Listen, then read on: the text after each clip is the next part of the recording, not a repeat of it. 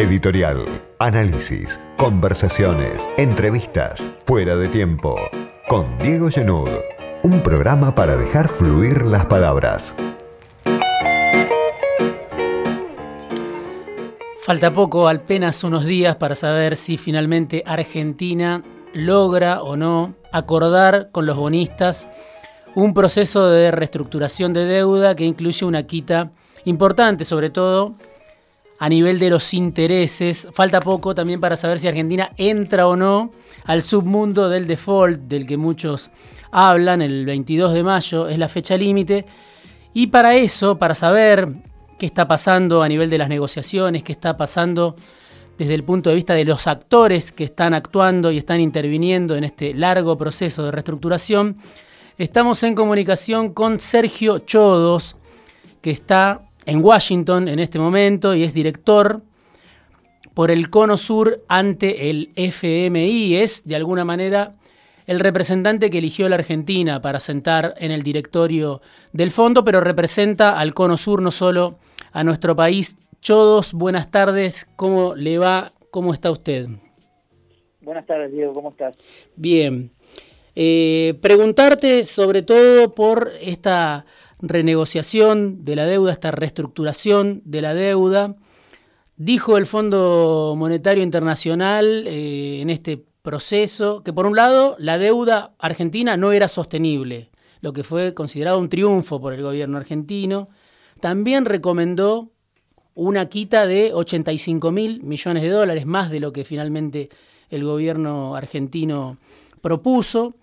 Y ahora en un seminario esta semana, Cristalina Georgieva también dijo, el gobierno argentino quiere hacer lo correcto desde el punto de vista de su propia gente, quiere cuidar los intereses de su propia gente. ¿Qué importancia tiene esto para el gobierno, esta actuación del fondo en este proceso? ¿no? Primero decir que la deuda no era sostenible, después recomendar una quita y finalmente ahora, en plena discusión con los bonistas, plantear la idea de que el gobierno hace lo mejor que puede para su propia gente. ¿Tiene importancia este respaldo o no, no es más que eh, un pronunciamiento que no altera la discusión de fondo?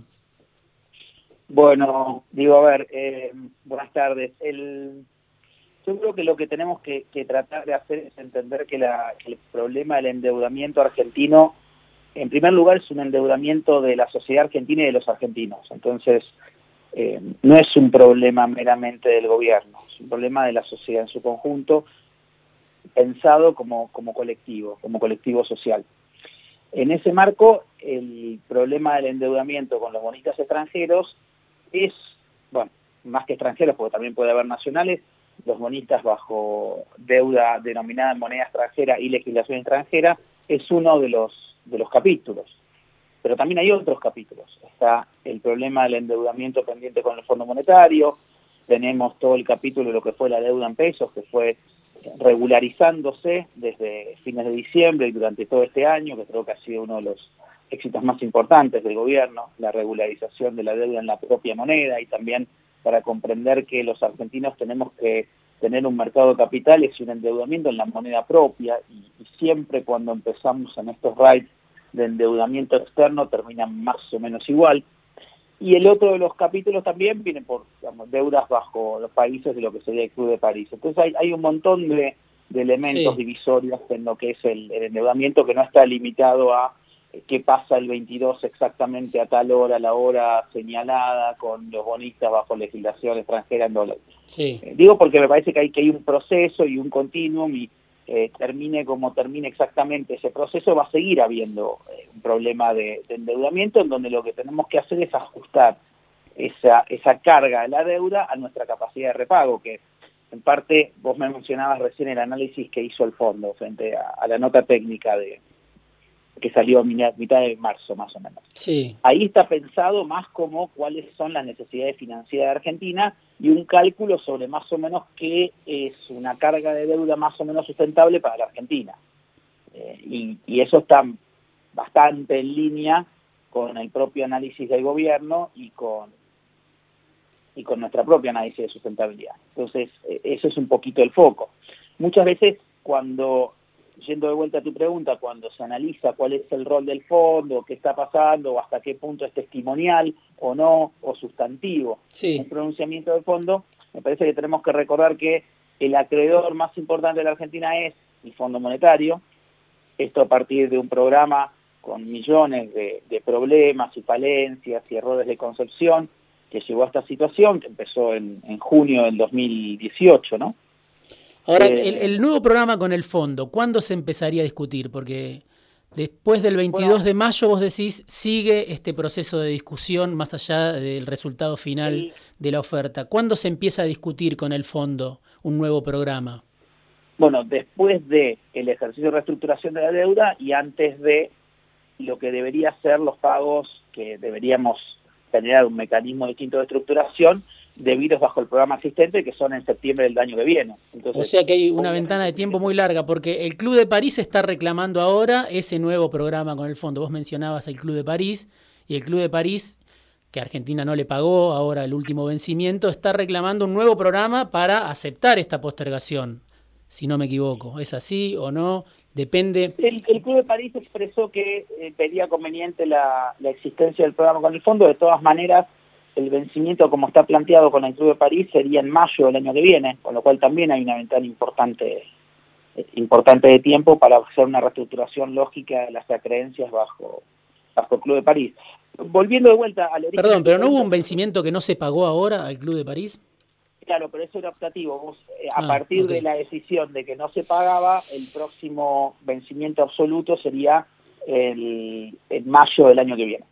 hasta, hasta marzo del año que viene tenés tiempo de generar una reestructuración de ese, endeudamiento eh, que viene de, la época anterior y como sabemos, eh, a partir de la decisión, mientras había un endeudamiento atroz del, del gobierno anterior, es que se decidió no pagar, que terminó generando esta sobretasa eh, sobre la que estamos apalancados y donde hay bastante conciencia del Club del país de que esa tasa tiene que ajustarse a otros niveles más, más en línea con la capacidad de pago de Argentina. Pero quería volver a lo del fondo porque en la medida en donde uno haga una reestructuración de deuda, si fuese eh, por, muy por arriba, mucho más generosa, por decir de alguna forma, pero más no es generosa la palabra, sino muy por arriba las capacidades de pago reales de la Argentina, eso pondría en riesgo el nuevo programa con el fondo en la capacidad del fondo de tenerlo.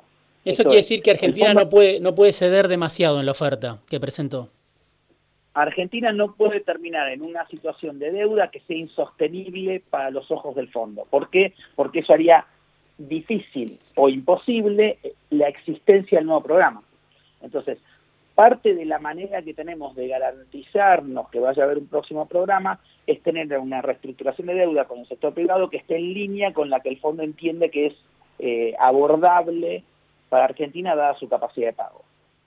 Está claro. Eh, ¿Cuál, sí, sí, traducido. No, no, para, para dejarlo claro, es si la Argentina tuviese una reestructuración de deuda que el fondo cree que no es sostenible, más allá de lo grave que sería para los argentinos estar en una situación en donde de algún lado habría que sacar recursos que no tenemos, además pondríamos en riesgo el refinanciamiento, por llamarlo en términos más legos, de la creencia con el Fondo Monetario. Sí, acá obviamente eh, en Buenos Aires y me imagino también en Wall Street, donde pesa también mucho la importancia de los grandes fondos, se habla de que, bueno, el 22 es la fecha límite, si vamos al default, se acaba todo.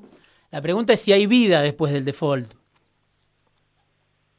Bueno, a ver, eh, por lo que sabemos sí hay vida. La Argentina ha experimentado vida después del default. De hecho, recordemos que la reestructuración del 2005 ocurre después del default del 2001. Sí. Más de dos o tres años de proceso intermedio entre el default y la reestructuración. 638 días, 638 días entre una y otra. Bueno, claro. ¿Qué hizo el gobierno acá? Hizo todo lo posible y más para evitar este default, que es una decisión que no va a tomar el gobierno, van a tomar los bonistas. ¿En qué sentido quiero decir esto? El gobierno llegó, eh, el nuevo gobierno asumió en diciembre, en una situación de deuda ya prácticamente insustentable. ¿Qué se hizo desde entonces? Todos los mecanismos para generar una reestructuración de deuda que pueda ser llevada a cabo de manera ordenada. Se pagaron todos los intereses con vencimiento bajo este universo de ley, la ley en, en dólares en moneda extranjera, se llevó a cabo el proceso de selección de los agentes financieros, se regularizó la curva en pesos, se hizo este trabajo coordinado con el Fondo Monetario que termina con esta nota técnica de la evaluación de la capacidad de repago de la Argentina.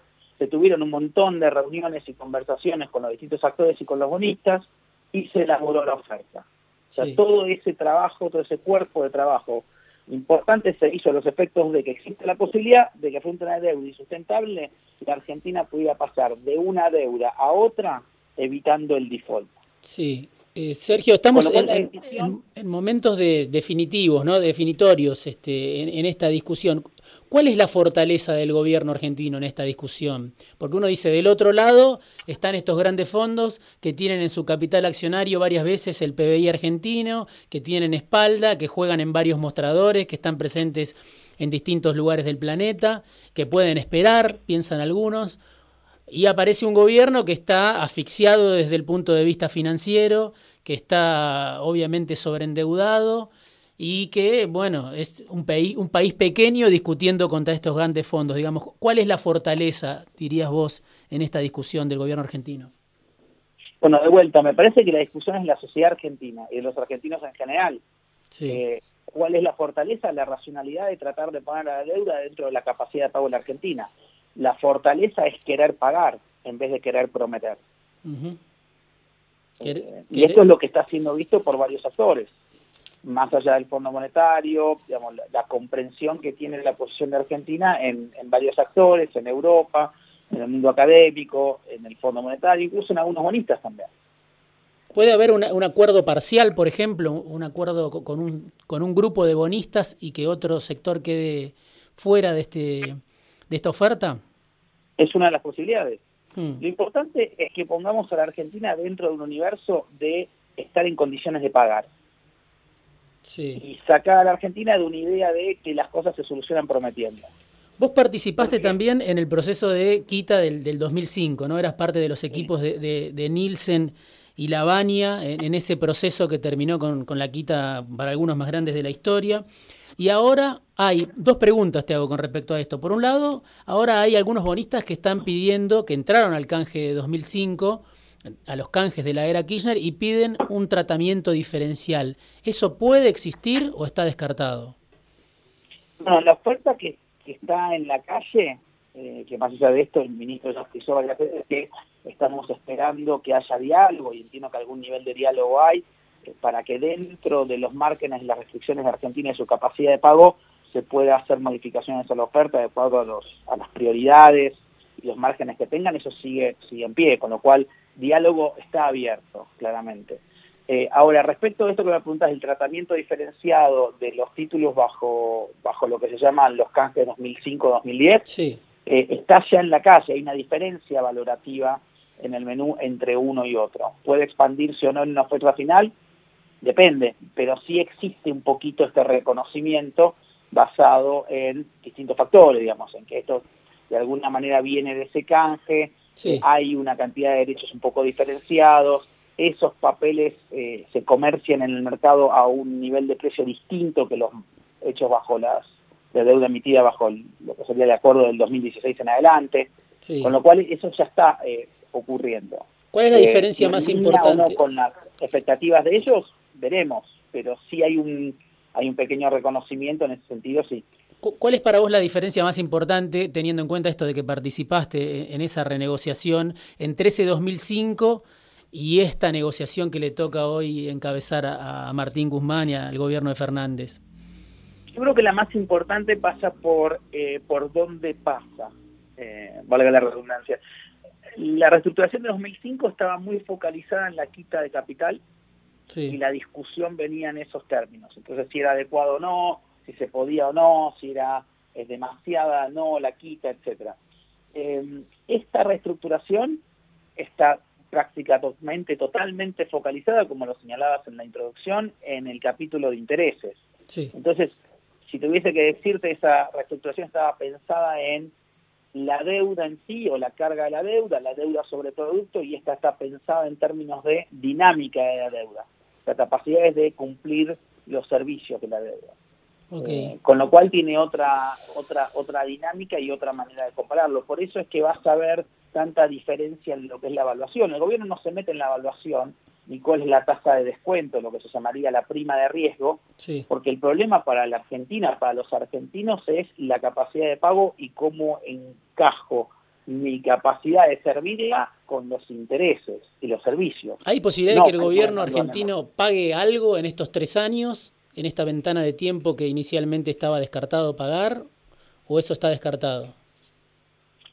De vuelta, dentro de lo que sea el margen del análisis de sustentabilidad de la deuda, hay distintas alternativas entre una y otra. Si sube una, tendrá que bajar la otra. Si baja una, tendrá que subir la otra. Eh, pero existe esa posibilidad de diálogo. La verdad es que tampoco lo llevo adelante.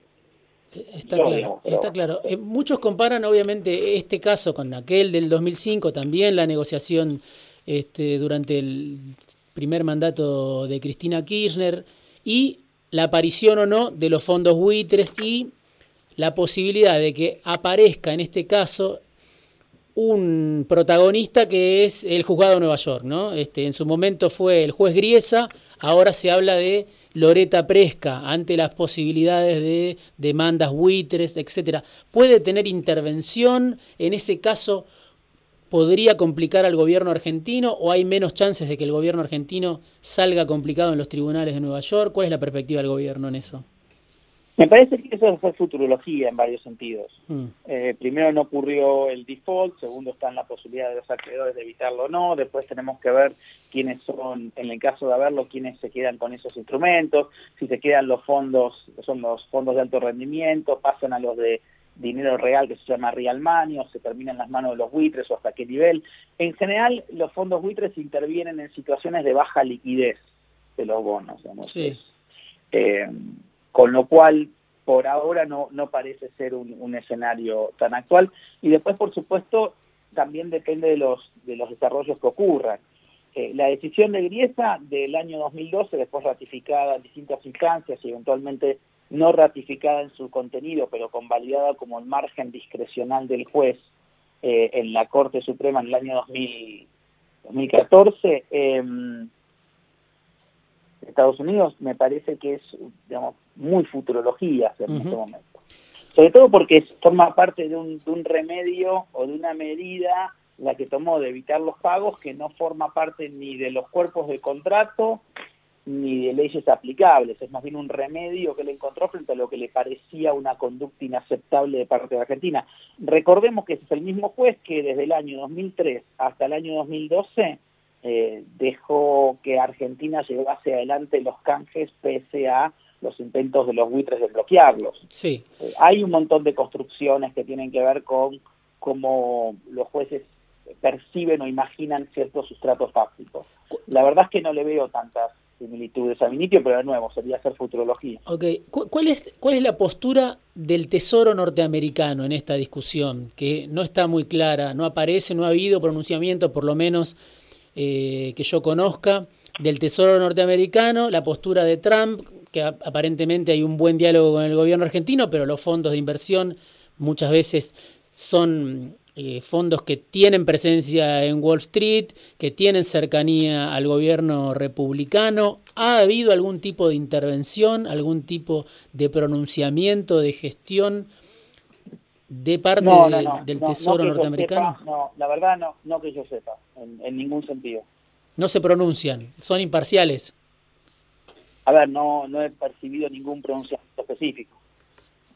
Ok, porque obviamente ese sería un actor decisivo en, en, una discusión tan ajustada, ¿no? Como la que como la que se está dando hoy. La verdad que puede ser. No, no he percibido ninguna ninguna intervención en, en específico. ¿no? ¿Qué es lo que están reclamando hoy los bonistas? Porque se conocieron, este, hubo algunas notas que publicaron, por ejemplo, el periodista Alejandro Berkovich publicaba una nota donde decía que hubo amenazas por parte de los, de los bonistas en estas discusiones que hubo, mientras algunos dicen el gobierno argentino no negoció previamente, otros cuentan que hubo amenazas de, los fondos de inversión al gobierno, esto es así, sucedió, están reclamando por demás. ¿Cuál es la postura del, del, No, a ver, eh, lo que diría es que original, bueno, para empezar es una negociación con, con intereses importantes para todas las partes, ¿no? sí. Pongámoslo en la perspectiva de lo que es. Eh, y una puja por intereses realmente relevantes y también que tienen un impacto global en cómo se defina, con lo cual hay que entender un poco y tomar en cuenta esa, esa condición objetiva.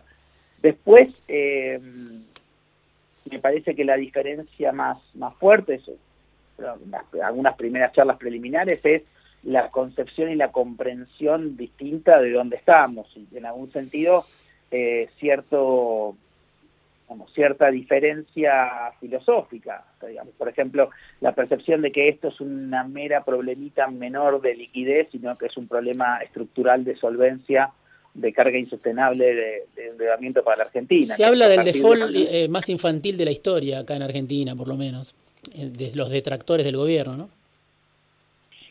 De vuelta, me parece que la capacidad de pago de Argentina es la que es, eh, con el gobierno que sea, y hay dos posibilidades estructurales, por ponerlos de alguna manera rápida, que es o la voluntad de pagar o la vocación de prometer.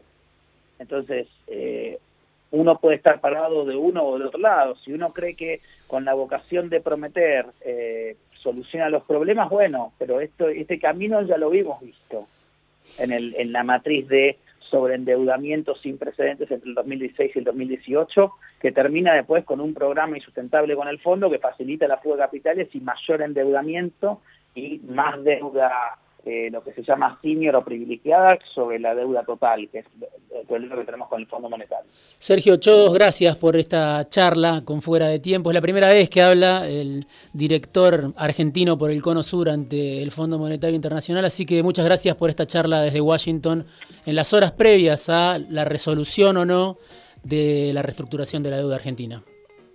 Perfecto, muchas gracias Diego, hasta luego, hasta pronto.